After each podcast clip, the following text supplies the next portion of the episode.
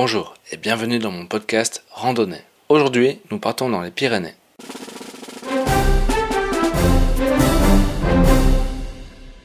Dans ce monde cruel et dénué de sens, il est parfois bon de partir en randonnée dans les montagnes pour se vivifier et oublier les tracas du quotidien.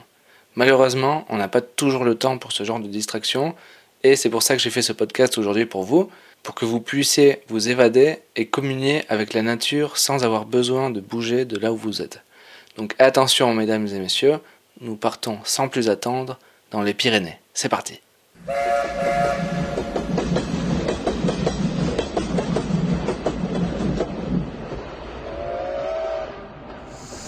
Voilà, vous descendez du TER. Il s'est arrêté dans la vallée de l'Osso, au pied des montagnes, ces montagnes majestueuses qui se dressent désormais devant vous. Malgré l'arrivée du printemps, les sommets sont encore recouverts de neige et elle vous éblouit, car oui, aujourd'hui il fait beau, l'air est doux et parfumé, et au-dessus de vous, un aigle passe. Il vous fait un petit clin d'œil et il vole tout droit, comme s'il voulait vous indiquer le chemin à prendre, car aujourd'hui, votre but, c'est de grimper la montagne et d'aller trouver le lac, le lac qui referme le secret des Pyrénées, le lac qui referme le secret de la vie.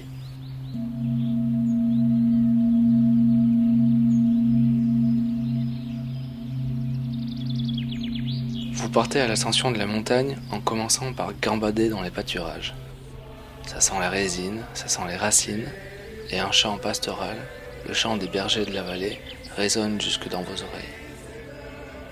Les fleurs se balancent au gré des sonorités et vous les admirez. Vous êtes déjà à l'orée de la forêt et vous surprenez un isard qui est en train de brouter. Il broute cette herbe qui est grasse, qui est gorgée d'oligo-éléments qui font du bien et vous échangez un regard avec lui. Vous échangez un regard long, un regard long et plein d'amour, mais soudain les cloches se mettent à sonner et il disparaît.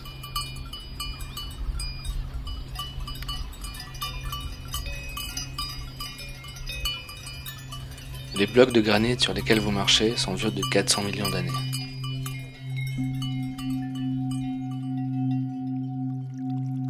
Vous vous approchez du sommet. Une truite passe au-dessus de votre épaule et ça vous donne des petits frissons dans le dos. Des frissons que vous laissez vous parcourir et qui vous donnent une sensation de renaissance, une sensation de liberté. Et du fond de vos entrailles, vous sentez une force qui grandit une force qui vous assiste dans votre effort et qui vous guide comme par magie dans les hauteurs du monde pour aller plus près des nuages, pour aller plus près du soleil, comme si rien n'avait plus d'importance.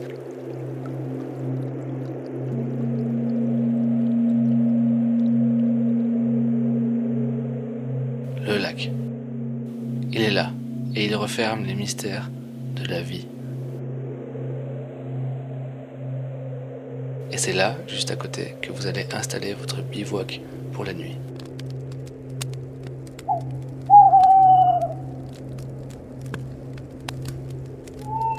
Alors que la lumière du soleil s'estompe, celle de la lune la remplace.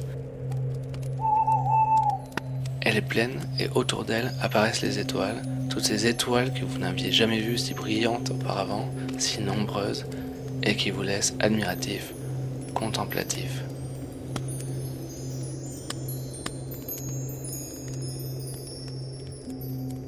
Ces étoiles, vous les admirez encore alors que vous êtes maintenant dans votre duvet bien au chaud. Vous êtes apaisé, vous êtes délassé et doucement vos yeux se ferment.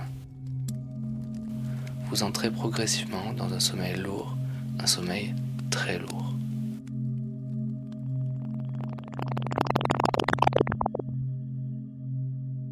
Une étoile filante illumine les astres.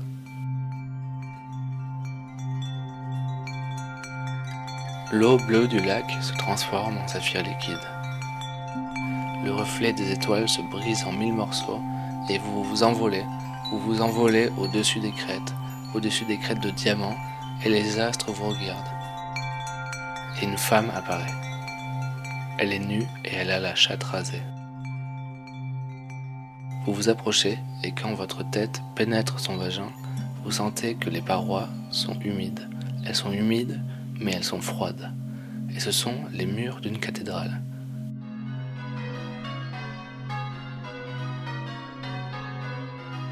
Vous vous retournez et le prêtre vous demande d'embrasser la mariée. Et vous trouvez que sa langue a un goût salé, un peu comme de la transpiration. Le prêtre vous déclare marié et les invités démarrent la chenille.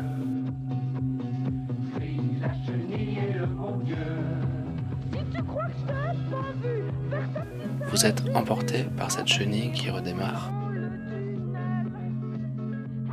Cette chenille qui va rentrer dans une chrysalide et qui, au bout de quelques semaines, deviendra papillon.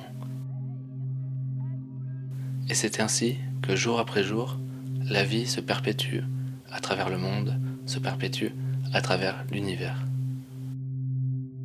C'est ça le secret de la vie.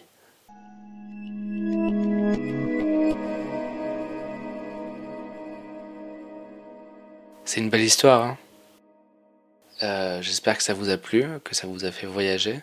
Demain, on va parler d'un sujet qui est beaucoup plus terre à terre. On va parler des guerres qui sont menées par les enfants soldats en Afrique subsaharienne. Je vous souhaite une très belle journée et à demain.